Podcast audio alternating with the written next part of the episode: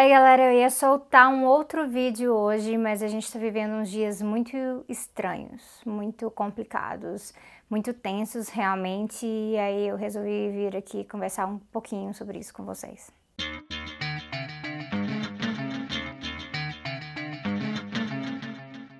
Para quem está prestando atenção no que está acontecendo na América Latina, a gente sabe que não tem sido fácil. Então são questões extremamente complicadas. Equador, Venezuela, Bolívia, Chile e até mesmo na Argentina, onde a esquerda moderada está dando as caras novamente. Mais recentemente a gente teve Lula livre, esse processo não está finalizado porque o julgamento falho contra o Lula, o julgamento cheio de perseguição política realmente, ele não foi anulado, então esse processo segue, tem várias outras coisas relacionadas a isso, então a gente tem tido muito debate em relação à esquerda, o que, é que a gente quer fazer e tem trazido à tona algumas das questões relacionadas à fragmentação da esquerda. Eu poderia falar várias coisas sobre isso, porque afinal é algo que eu estudo, que eu vivo, tem toda uma militância relacionada a essas questões da fragmentação da esquerda, das sínteses necessárias que a gente tem que formar, mas eu não vou focar especificamente nisso não. Eu vou focar em duas questões, que é a questão da propriedade privada e a questão do imperialismo. E como tudo isso está atrelado, principalmente quando a gente olha para a situação da América Latina, para uma situação de capitalismo dependente, de relações ainda ah, relacionadas ao período colonial, essas relações econômicas foram mantidas e como a gente tem muita intervenção ocorrendo por aqui. A gente teve um período na América Latina de governos progressistas, alguns um pouco mais do que outros, alguns um pouco mais levados para a pegada do socialismo, outros mais voltados para uma negociação, algo que a gente chama de conciliação de classes. Essa questão da conciliação de classes é importante a gente compreender porque o nosso entendimento como marxistas, o nosso entendimento como pessoas que enxergam a sociedade através do materialismo histórico é que se há uma luta de classes, se há uma tensão entre os explorados e exploradores, não tem como a gente fazer essa conciliação.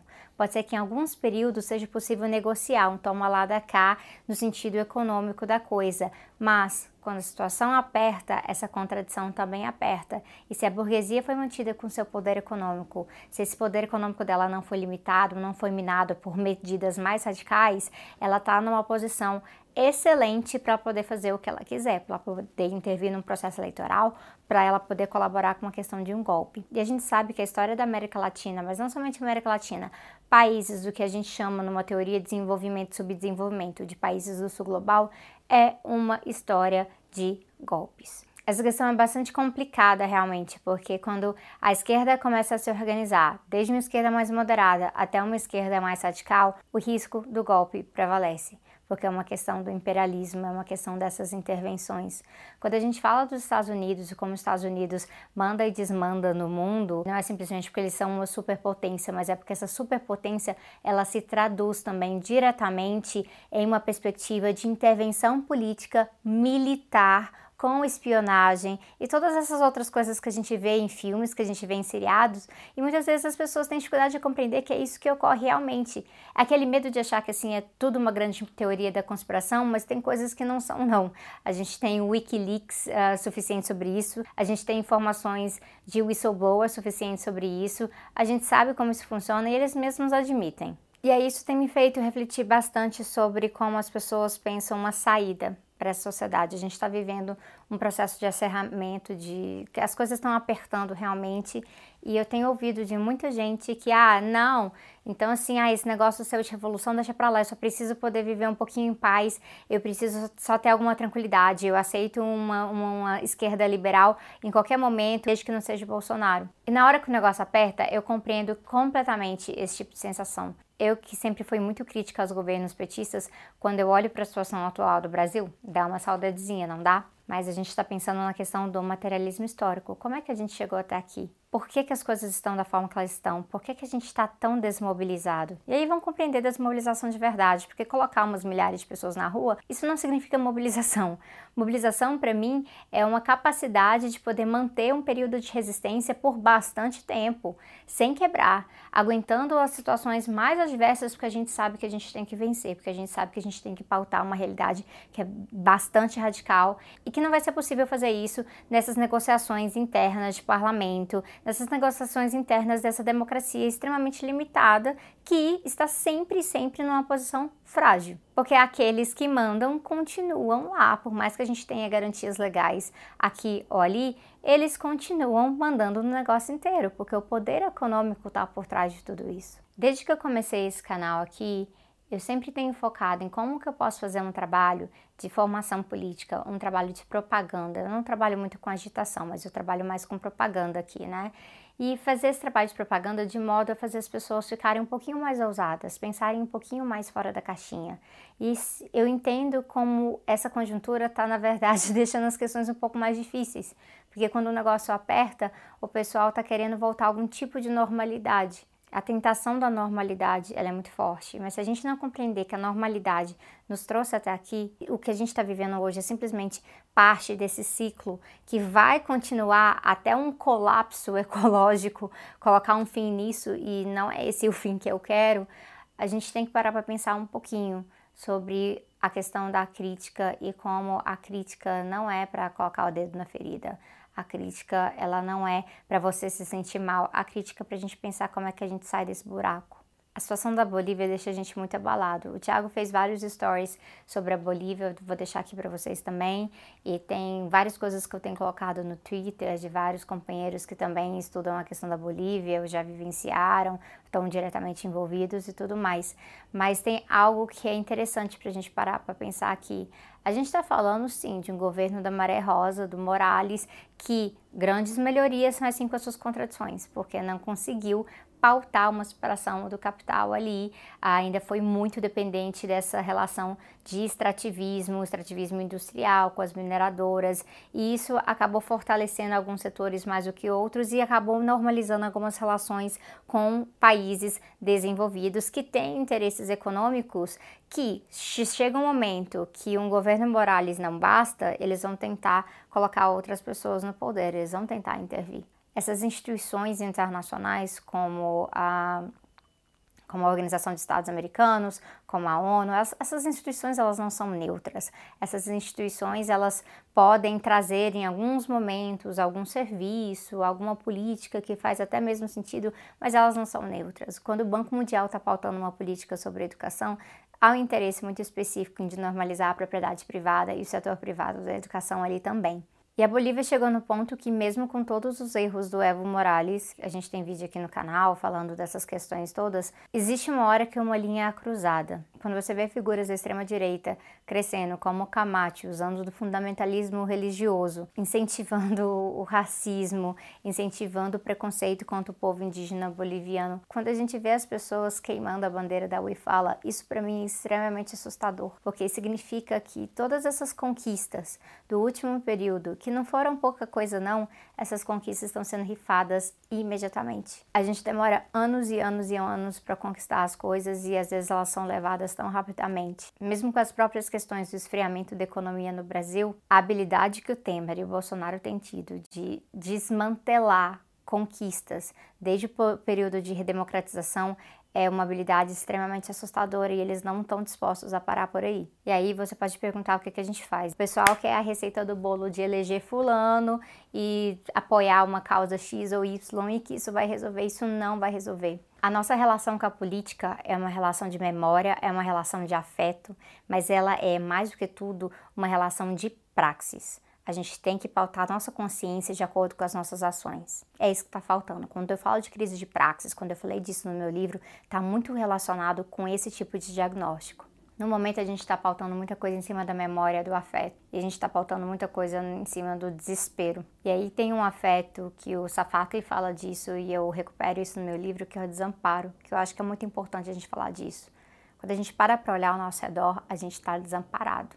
Só que não tem como a gente resolver o desamparo só com uma narrativa correta, só com um discurso muito legal, só com uma figura pública que é aquela que todos nós sonhamos que poderia resolver os nossos problemas. Resolver o desamparo passa por ação coletiva. Passa para a gente conseguir identificar todos esses problemas e começar a pautar soluções e ter que conversar e ter que compreender de onde que essas contradições estão vindo. Quando a Angela Davis estava aqui no Brasil, ela falou disso, que a gente precisa aprender a lidar com um pouquinho mais de tranquilidade com essas contradições, talvez com um pouquinho menos de moralismo, Porque a contradição ela só vai se resolver com uma síntese. Ela não vai se resolver somente com a gente apontando que a contradição existe. Então tudo isso tem a ver com organização. Eu, Jones, Débora, Thiago, Igor, Samuel, Humberto, galera toda dos podcasts, todo mundo que coloca a gente, Ritinha, Dimitra, Gabi, todo mundo fala a mesma coisa. Vocês têm que se organizar. A gente tem que se organizar, cara. Eu entendo de onde vem a rejeição, mas a gente não vai conseguir consertar as coisas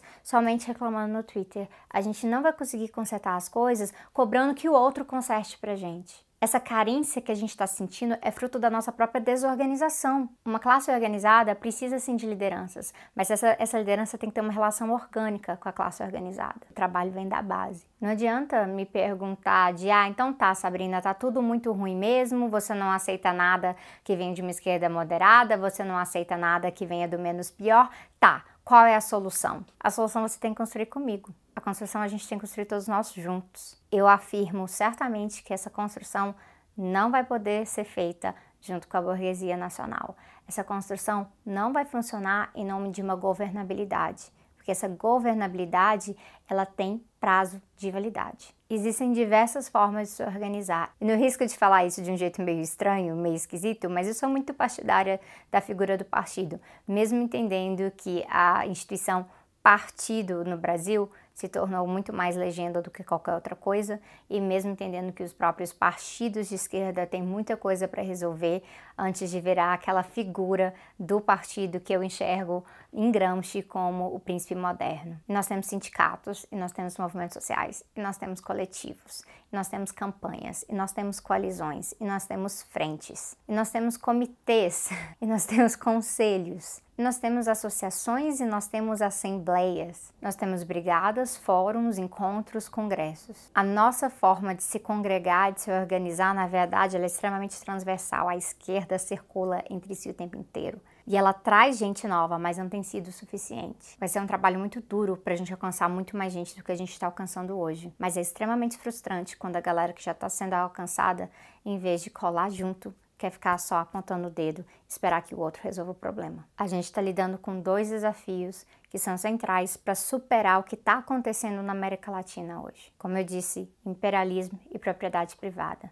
Não tem como a gente pautar uma transformação da realidade para sair dos problemas de um governo como o governo Bolsonaro, ou para os argentinos saírem dos problemas do Macri, ou para os chilenos saírem do, dos problemas do Pinheira e por aí vai, sem que a gente tenha uma perspectiva de como é que a gente pode enfraquecer a burguesia nesse período. Para que se a esquerda esteja eleita, mesmo uma esquerda moderada, que ela esteja fazendo as coisas ali, não tem uma burguesia pressionando constantemente. E aí isso passa por radicalizar. Radicalizar não é só no discurso, radicalizar não é só ficar apontando todas as coisas erradas que o Bolsonaro fez. Radicalizar passa por questionar a propriedade privada e passa por questionar o papel dos nossos países na América Latina nesse sistema de capitalismo dependente. Então aí a gente está falando de reformas não reformistas, reformas mais estruturais, a gente está falando de reforma agrária, reforma urbana, coisa que mexe na propriedade privada em si. A gente está falando de fortalecer os nossos sindicatos, a gente está falando da gente realmente juntar as pessoas através das demandas imediatas delas, mas mostrar que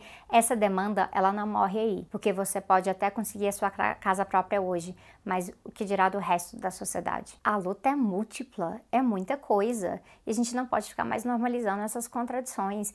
Eu falo assim porque eu tô realmente cansada de repetir isso e ouvir sempre a mesma coisa, que por agora é o que dá que qualquer outra questão é utópica. E as nossas utopias concretas? Não é simplesmente uma questão de falar, olha, então X melhorou, Y piorou, e aí é só isso que deu para fazer. É o entendimento que se esse Y aqui piorou, provavelmente porque tem propriedade privada envolvida, tem burguesia ganhando, e depois, quando o negócio apertar, ela vai fazer tudo o que é necessário para tomar isso aqui de volta também. E como uma classe dominante extremamente atrelada aos interesses imperialistas, aí entra a colaboração militar, colaboração econômica, aí entram bloqueios, uso de instituições e aí essa coisa chamada golpe. O povo boliviano está tentando resistir, o povo chileno está tentando resistir e não adianta ficar romantizando, ai, por que, que o Brasil não fica desse jeito? Por que, que a gente não está fazendo como os chilenos?